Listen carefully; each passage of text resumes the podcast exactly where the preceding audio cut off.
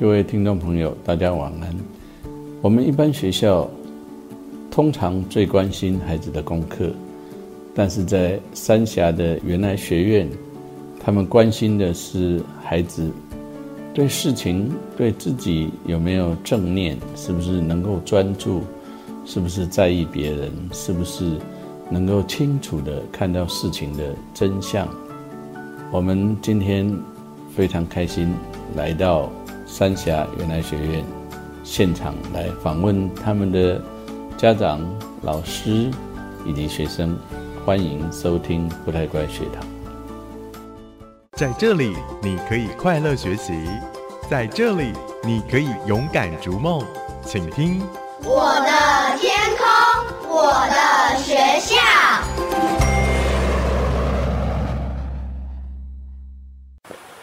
好，各位听众朋友。欢迎收听不太乖学堂。呃，今天各位听得到有一点点呃依稀听得到雨声啊。我们来到三峡，在山里面访问原来学院的一个负责家长道荣慧。呃，荣慧，你可不可以先介绍一下什么叫做原来学院？OK，好。呃，各位大家好，就是很荣幸。这次可以接受郑老师的采访。那原来学院我们取的名字，原来呢是找回原来的自己的这个原来。那取这个名字呢，其实有两个含义，一个就是所有来到这个学校的孩子、老师、家长，其实来到这边就是找回原来的自己。然后还有一个就是取谐音，我们相信来到这里的都是有缘就会来。所以叫原来如此。是。那什么叫做原来的自己啊？我们所谓原来自己是，就是原来学院基本上是以觉性为主轴的一个学校。那所谓觉性，它其实跟宗教没有关系。我们这边讲的觉性，指的是我们相信人的本质基本上是快乐的，是喜欢分享的，是温暖的。我们相信，就是每一个人类基本上快乐。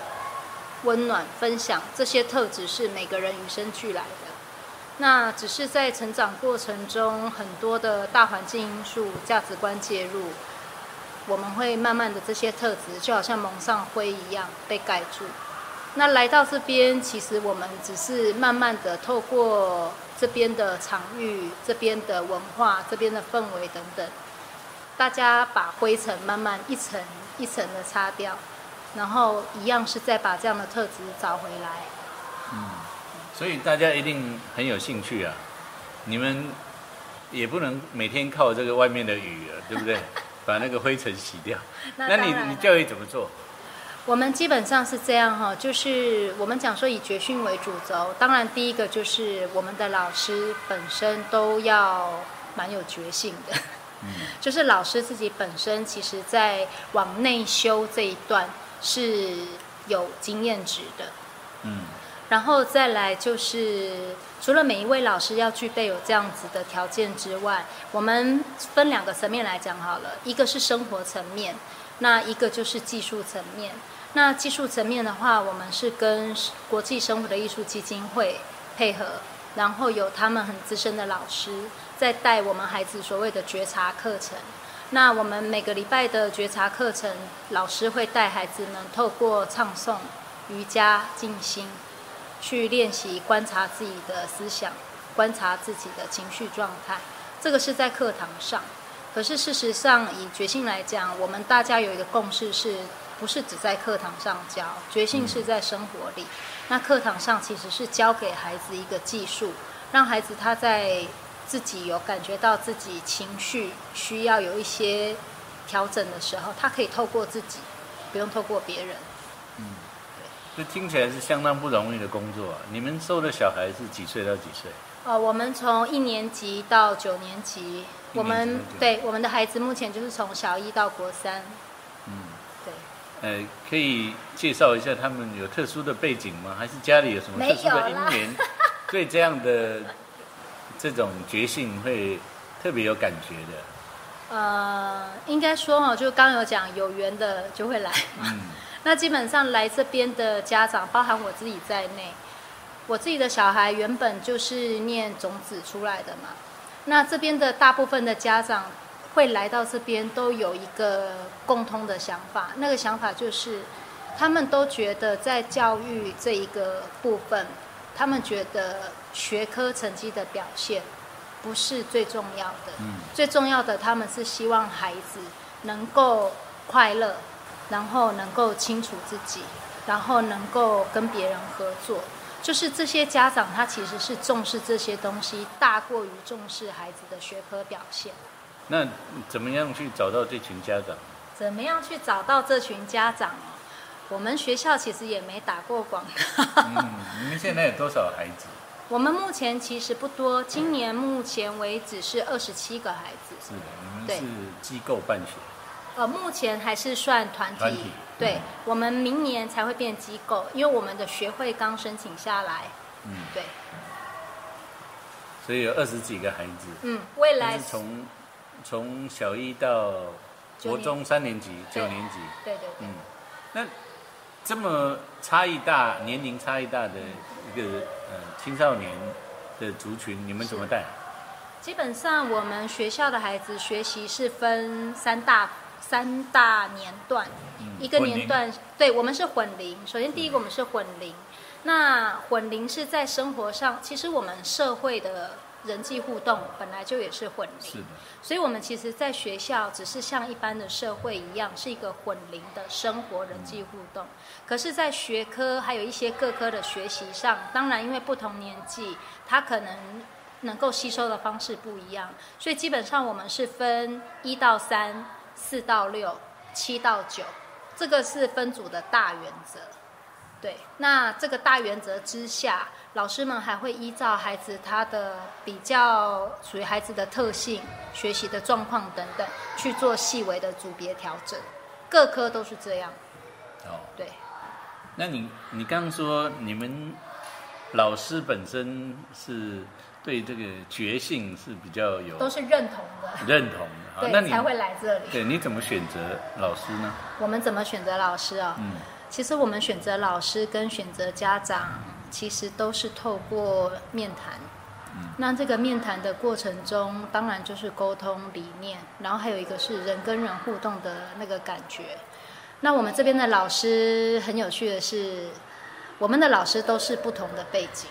我们的老师有资深自学领域的背景的，嗯然后有心理咨商资深的背景的，然后有印度灵修资深的背景的，嗯。然后有正念协会种子老师很资深的背景，就是他们其实在所谓的往内修这一段都是各自不同的经验，但是他们共同都知道，其实觉性是凌驾于一切门派、一切宗教之上，那是一个人类本来就有的本性。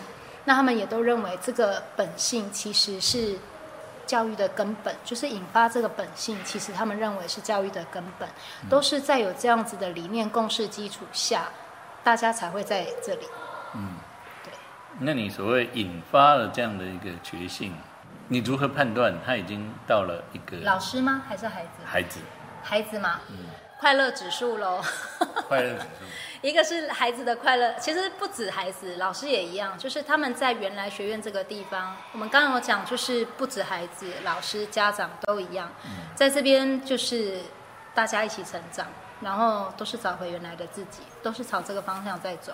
那其实你就是看老师、看孩子，第一个你看他们的快乐指数，嗯。这个骗不了人，嗯，然后再来就是看看他的表情，看他的眼神，对听他的声音，是，然后再来还有一个就是人际互动嗯的部分，因为以孩子端来讲，我们这边我们今年是第三学年嘛，那我们的一到九年级孩子，可想而知都不是从小养到大，有很多是中间转进来的年段的。那其实套一句我们资深老师在讲的，他说其实有很多从体制内学校或是不同的团体进来的孩子，进来的第一阶段几乎都是在疗伤。嗯疗什么伤？疗对学习胃口被打坏的伤，嗯聊对人际互动失去信任的伤。嗯对，那学院基本上因为有一个我觉得是温暖的那种氛围。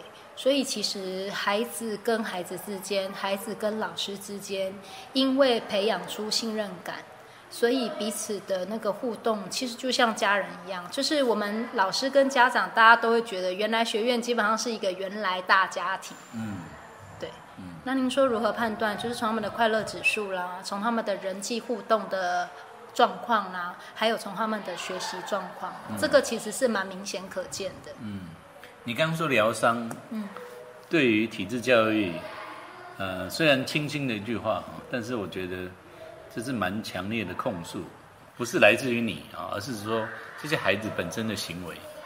那你觉得这样的疗伤的所谓疗伤的过程大概多久？就我们老师的经验，其实也是要看孩子。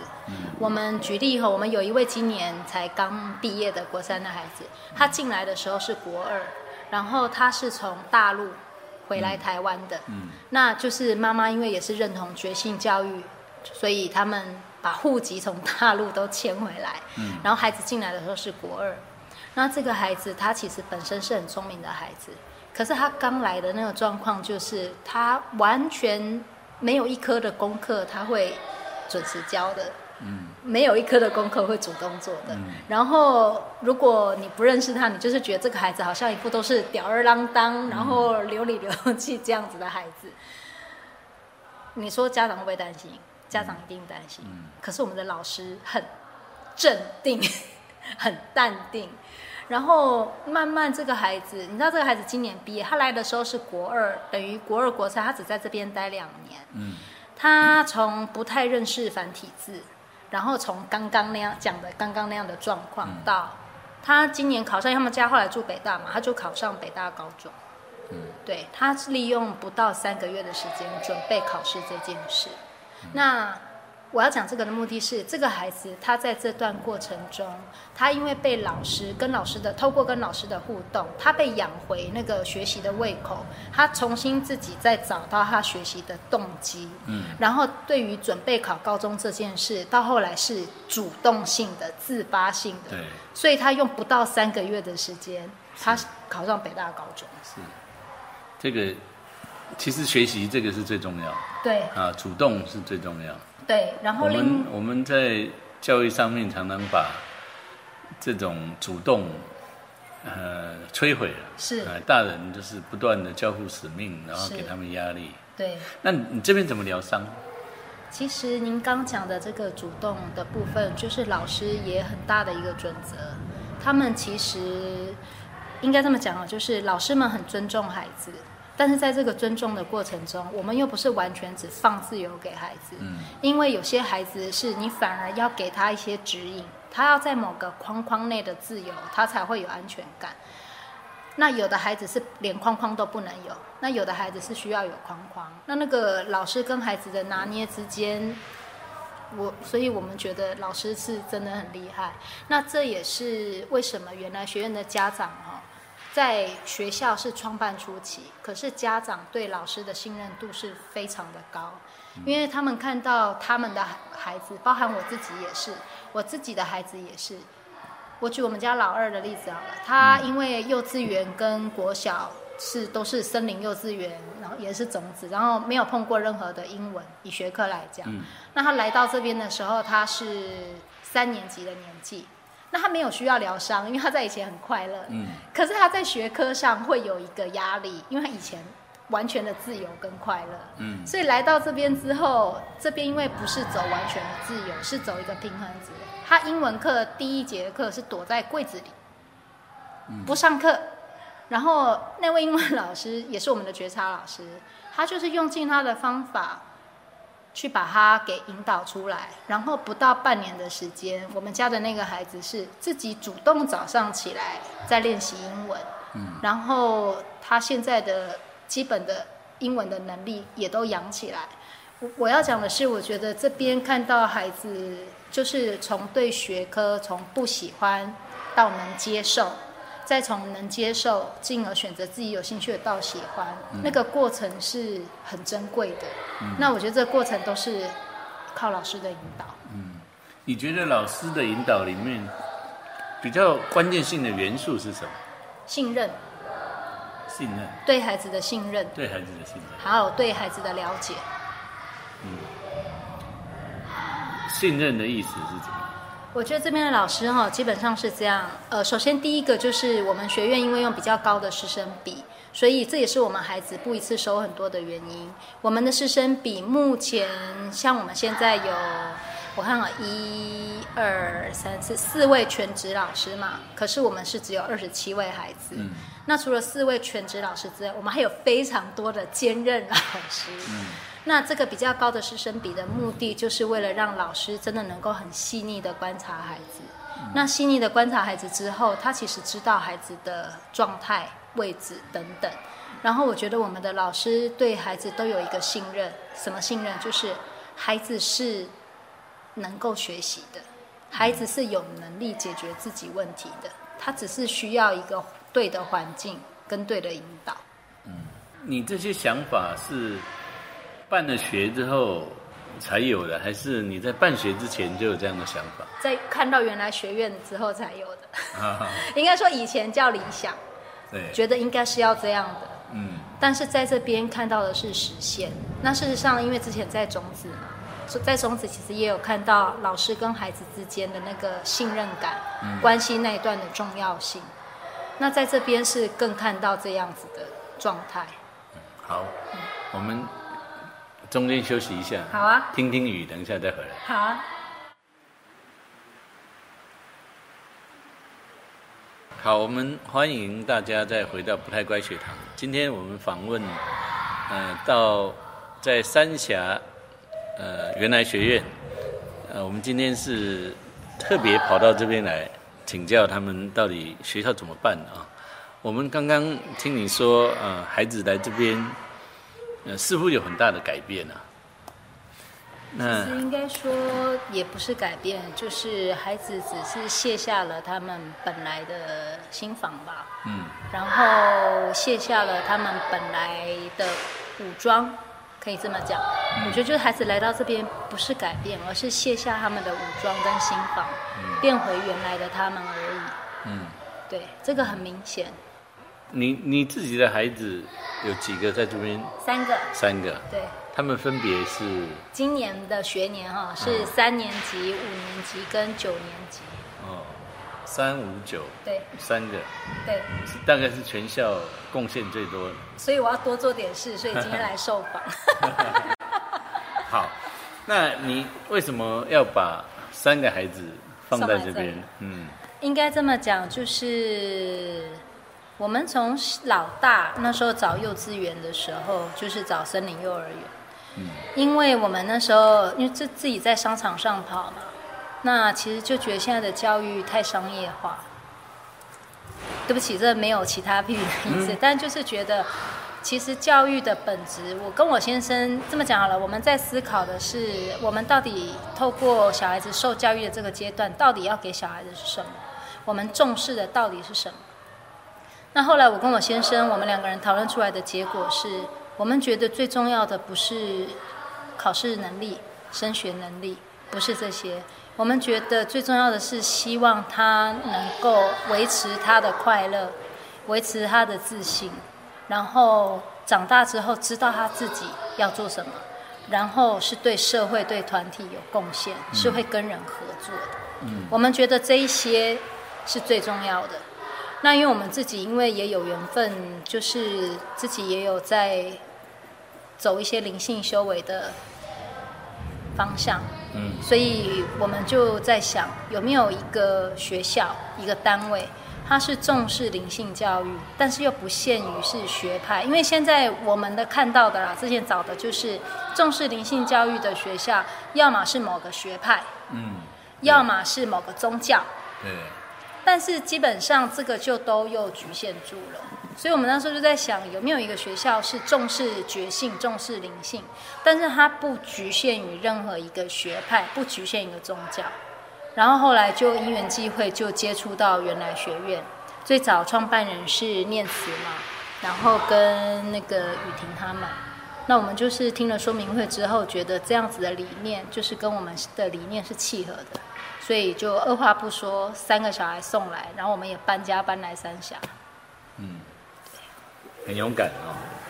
那呃，来这边看起来是一个世外桃源，对，嗯，听众大概没有办法想象有多漂亮，你帮我们解释一下，这是一个什么地方？你怎么找到的？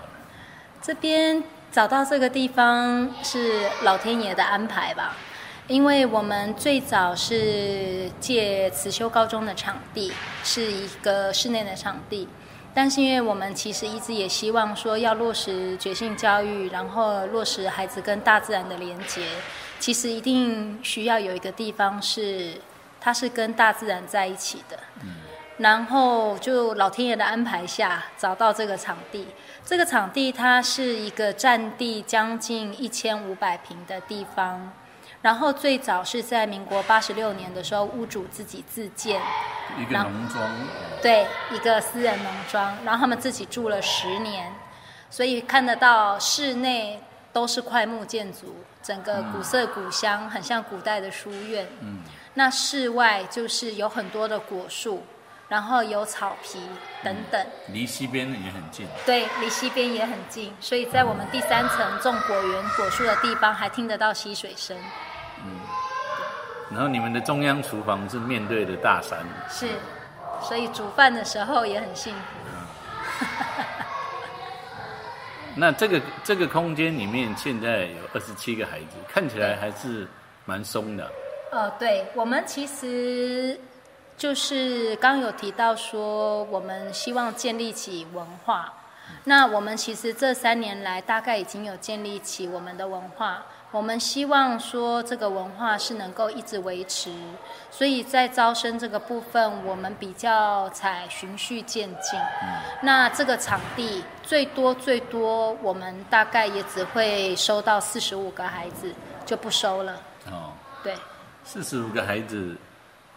可是看起来师生比如果哦，一定会要慢慢增加的。嗯，对，就是慢慢增加孩子的同时，老师一定也需要慢慢增加。对，老师增加，问题是成本也增加。学生多，收入也增加啊。哦，是相对的。是。对。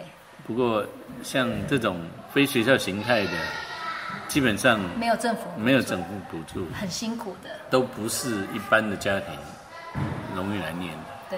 对，这是事实。嗯，那你们现在有四个专任老师吗？那行政哦，没有全职，全哦不算。刚刚四位是不含行政老师，四位是全职老师，然后还有一位行政老师，然后另外我们专任，我们这边讲的专任指的是有课才会来的老师嘛。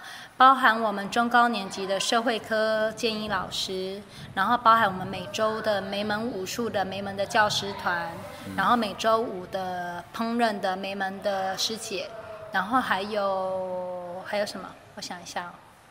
就是我们一般说兼任老师，对对对，那全职老师全职老师四位，然后外加一位行政，嗯，对。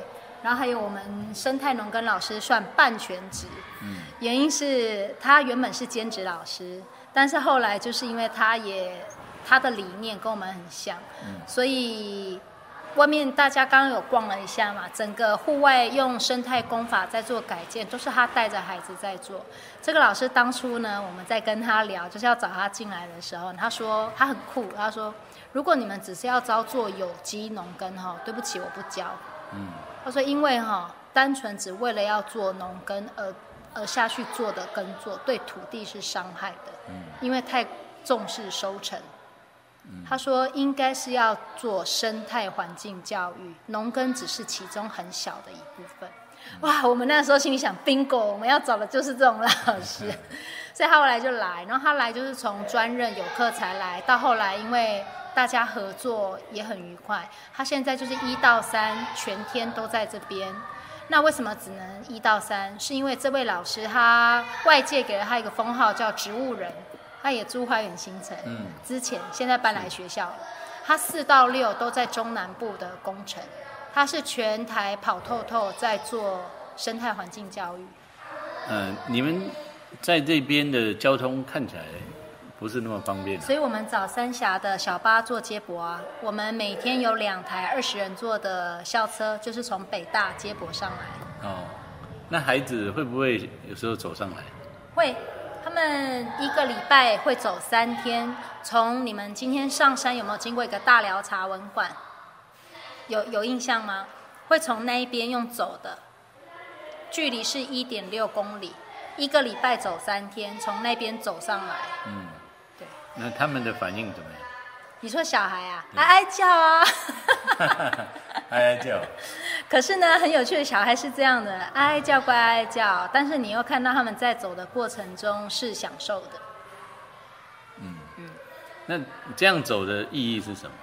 基本上有几个层面吧。第一个是锻炼体能嘛，因为现在的孩子其实跟大自然的接触是比较少，然后活动的量也偏少，所以第一个锻炼体能嘛。那第二个就是我们既然是在山里面，那孩子其实透过走这一点六 K，沿路他其实不同的季节看到的是不同的风景。嗯，那有的我知道，像之前我们在华德福共学，还会特别有一个角落做季节角、季节桌。对，那这边很幸福，是我们的环境几乎每一个地方都是季节角、季节桌。嗯，那孩子在走这一点六 K 的过程，他们其实看到的是四季的变化。好，说四季的变化。嗯，在这么漂亮的环境里面，你们的课程怎么样跟环境做结合？怎么跟环有境做结有没有做合？这方面的？跟四季做结合吗？呃，跟环境。哦，有啊，一定要的。像我们这边的重点课程，其中一个就是生态农耕。嗯生态农耕的课程，每一个礼拜孩子一定都会碰到。然后在这个生态农耕的课程，老师就是带着孩子，像从校园的建设工程，从树木植物的养护工程，都是。然后还有就是，我们其实终极目标是希望午餐这件事情，孩子都能自己煮，然后食材我们是能够自给自足。嗯那照生态农耕老师现在整出来的地，他说那个接下来我们的菜应该不用买，应该是可以吃自己种的。嗯，对，水果应该也可以。啊，对，那不错。对啊。那稻子隔壁就有。啊，不知道，那不是我们的地，就不知道。原来的一天是怎么样？能不能描绘一下你们的原来的一天嗯哈，OK，原来基本上就是我们从北大社区交通车接孩子分两个点，那一个点是八点十五分，一个点是八点二十分上车，然后出发，然后大概到大寮茶文馆都是八点四十、四十五，有时候五十不一定，因为有的孩子他们自己坐七七九过来，那他们基本上就是八点五十九点以前会从大寮茶文馆那边出发，用走走上来，对。然后这个是一个礼拜三天都要走，那另外两天如果没有走的话，就是在学校里面做晨间静心。所以基本上我们在早上，我们的课程是九点半开始。那九点半之前，也就是九点到九点半这个时间，我们如果不是走山，就是做晨间静心。然后九点半开始之后就是课程。我们中午以前有三节课，呃，中午过后也三节课，就是一天里面会有晨间静心，然后上午的三节课，然后中午的用餐，用餐完的打扫，打扫完的静习，然后下午的三节课，这样子。那几点离开？四点二十，四点二十。对，四点二十下课，然后他们收拾、回顾、弄一弄，大概四点四十、四十五，全部都上校车，校车出发，嗯，对国中小都一样。都一样。好，我们休息一下，等一下再回来。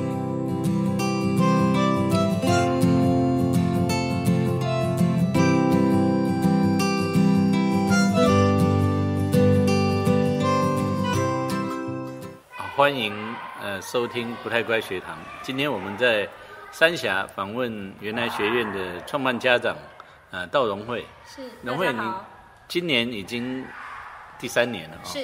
那呃，要做觉性教育确实不容易，一般的教育都不容易了，更何况觉性教育。那你你现在遇到什么困难？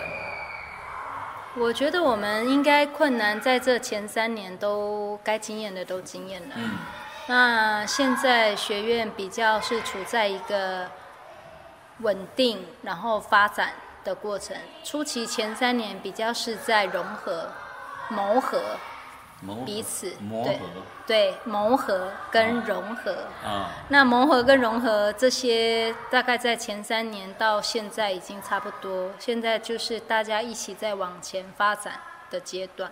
嗯，对。对于如果要办类似学校的人呢、你有没有什么建议？少掉两年的磨合有没有可能？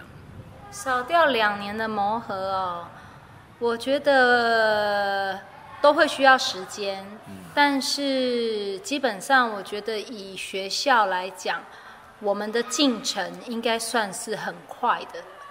那这个快，我觉得是来自于大家既然讲觉性，其实最主要还是要回到自己的身上，就是自己在跟彼此同事、彼此合作伙伴的沟通过程里面，然后自己在跟孩子的互动里面，就是回到自己的身上。因为台湾人，我觉得很有趣的一个现象是，台湾人都很有能力，可是有很多又很可惜，就是都有点像是各据一方，各自各做各的，不太适合做。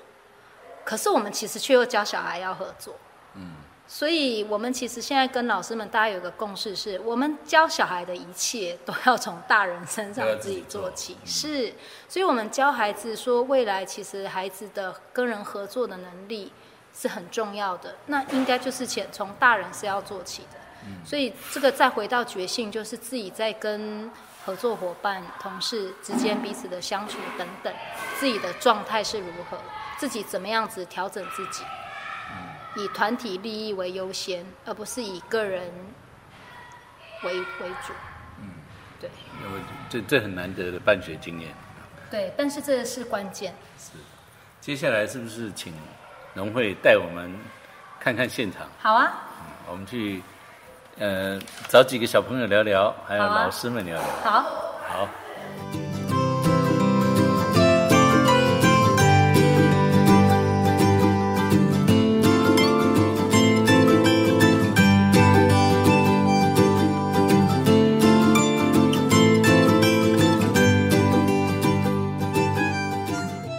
好，我们现在访问朱家人小朱老师。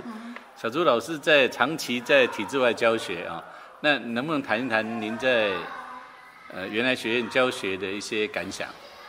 我们你觉得最重要的对你来说，你在这边你有什么样的反省或者是学习？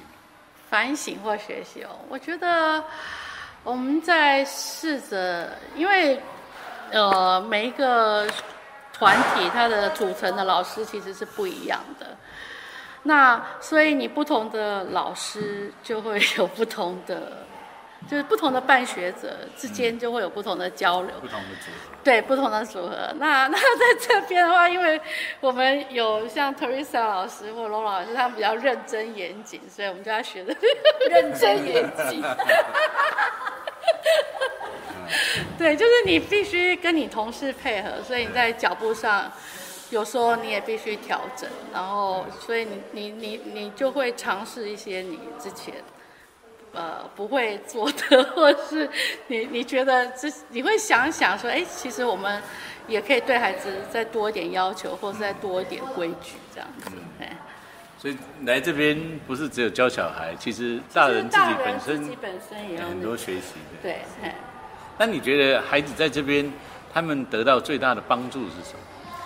我觉得是一种，就是一种力量吧。他他是就是他有老师还有同学，那之间有很紧密的关系，而且那因为是混龄，所以他们学会说，其实我有能力可以帮助别人。那我觉得那是一个，尤其是对青少年来讲，那是一个非常重要的事情。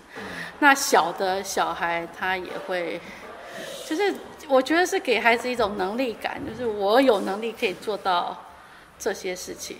那虽然我可能一时做不到，哎，可是可能在旁边的人的帮助下，或是整个团体的氛围下，那我就可以办得到这样。嗯，你你从呃种子开始进行体制外教学哈、应该有超过二十年了。为什什么事让你乐此不疲？呃，我觉得是一种创造的感觉吧，就是你每到新的地方，你就可以就是因为你实验教育，你没有上面的长官们，嗯，那当然当然没有长官们，所以你就必须要为自己负责任。那为自己负责任，但是同时你就换到你有很多创造的可能，所以你随时随地都可以尝试新的东西，就是你从来没有试过，哎，但是你觉得这个可能对你的学生好，那你就可以把它拿来用一下，你也不用担心上面会怎么讲。但是也会有压力，不是吗？对，他的压力其实是来自，就是因为你的自由越大时候，其实你的责任越大。嗯，因为这时候你就不能推脱给上面的人，都是上面的人，那就是你自己要把成败担下来，这样子。哎，那你为什么愿意做这种承担？啊，因为换自由。自由还是重要。对，自由比较重要。自由下才能做决心教育。对啊，你要有自由，你才有责任可言啊，否则你都会往，你就会推给人性嘛，就是你会推给其他的人这样子。OK，谢谢。OK，谢谢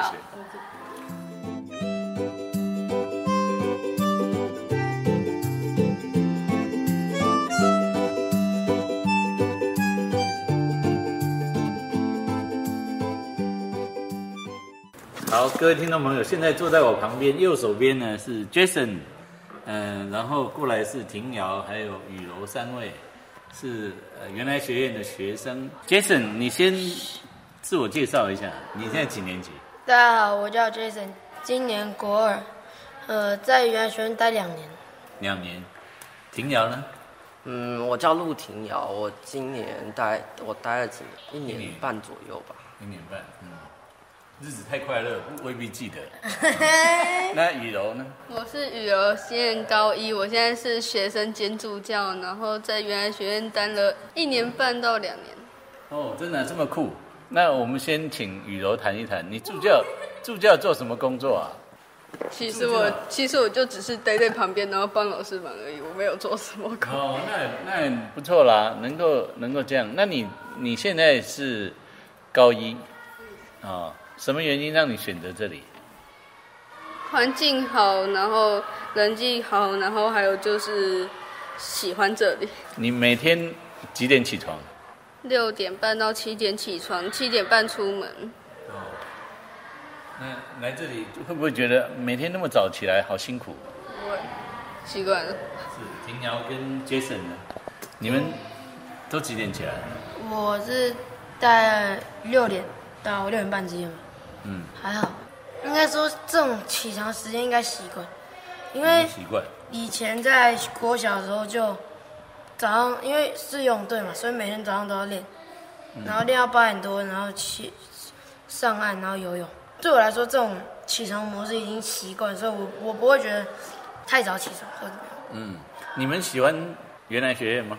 我觉得喜我喜欢啊，你也说一说为什么？庭瑶，你先说。嗯，这边可以接受自然的环境啊，接受自然。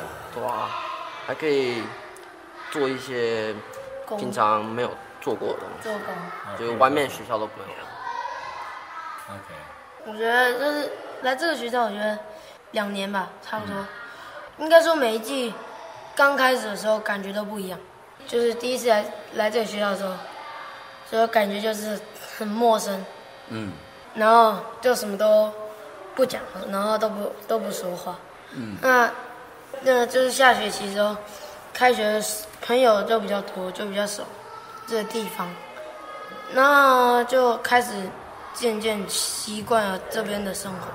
这里呢对我意义非常重大，是因为应该说在以前的国小，我很容易就是说别人挑衅我还是怎么样，我很容易去打人。当然，就是到到这里的时候，老师都会教我怎么处理这个这种情况。哦，第一季开始，就有一些老师就开始跟我说该怎么处理这种情况，然后就是就我就开始慢慢的去学这个东西，所以你这个东西。就比较少。就是对我来说，这个东西很重，这个东西非常意义重大。很多事情你不可能全部都用打人来处理这种东西。嗯，处理各种事情，你你必须经过各种方法才才能才能解决这个方法。可能你遇到这个困难，可是你不知道怎么解决，你不可能坐在那里生气，嗯，你一定会去找方法，然后去做解决这个事情。应该说这是这边老师给我，就就是概念。每一次我生气的时候，就老师就会来跟我说怎么做，该怎么处理这件事情。嗯，他会去理解我的情况，然后才去跟我讲为什么要做这件事情，然后他会问我为什么要做。我因为以前真的是没有办法接受别人怎么说都不行，是，所以你改变很大。对，然后那个老师都会就是，应该说这边老师都非常帮我，帮了我两年。这两年我改变的时间，我用了两年时间改变我这个情绪的方面。可是很多事情有时候还是会，就是有时候有些事情会碰到我那些那一条线，我就一定会会生气，但是我我我我会知道我要怎么冷静。是是，这个已经非常非常不容易，好多大人都还做不到呢。那庭瑶，你你最喜欢的是？环境还是环境，环境，对啊，环境给你什么样的感觉？可以呼吸新鲜空气，然后有时候也会看见没看过的昆虫，你你觉得你来这边有什么改变吗？有不会像以前那么懒，什么事都不做，就待在教室里面做自己的事，这样子就会跑出去跑一跑的。那雨柔呢？你有什么改变？其实我国小的时候，还有国中的时候，都是一直被霸凌的对象。然后我都是转到第二个学校之后才开始好转。可是我国小这样子之后，到国中又是这样子，我就很怕我如果到这里之后又转到别的地方去，还是一样的情况。所以我就很怕，然后开始否定自己。可是我到这里之后才发现，原来自己还是还还是有一点用处的。嗯，像我现在就找到我兴趣，你的兴趣是什么？农耕，哦，你你都做什么事？跟着韦乔老师去外面做工程之类的，像是校园修复，然后还有就是帮助那个道路树去做一些修缮的工作。我到目前为止，我救过三棵树，有龟山的百年枫香、学校的南洋杉，还有学校的樟树。然后，对，然后因为那几棵都是在非常濒临，就是非常危险的情况下生存，所以我们需要把它去做修缮。有点像是我们人就是昏倒还是怎样，只需要急救这样子。是的，但还是？把水泥打掉，打水刀让它呼吸，然后换土。而且我觉得很夸张的一点是，当我在做那棵樟树的工程的时候，挖出来里面竟然全部都是瓷砖和红砖，让我觉得有点吓到。嗯，我我觉得植物很厉害，在那么严苛的环境下也能生长。那你你为什么对植物有兴趣？我其实小时候就很喜欢种植那一类的东西，然后也去参加过一个叫做荒野保护协会的协协会，然后可是其实我还没有真正喜欢上农耕这件事情，是到了原来学院跟着韦强师做一段时间之后，才觉得说自己是适合这个区域的。嗯你们最后还想要跟其他的小朋友分享什么吗？简单的一句话有没有？简单的简单的一句，欢迎大家来我们学校读哦。好，就这样。就非常好的宣传。那杰森呢？你有接到研配吧？嗯，体制外真的比体制内还要好。嗯应该说你不能对于你会被惹火的事情而打人，或是去骂人，或是去干什么。因为你如果一直持续这样做的话，你根本没有办法去成长。别人会就是别人会以为说哦，你觉得你觉得被人家说两句，你就不会成长。嗯，那你以后我们大家都这样，你就自己在那边生气，没人会管你。决定你自己，对不对？应该说对解决事情你自己要很了解，你该怎么做。嗯，好，谢谢，谢谢你们三位。谢谢。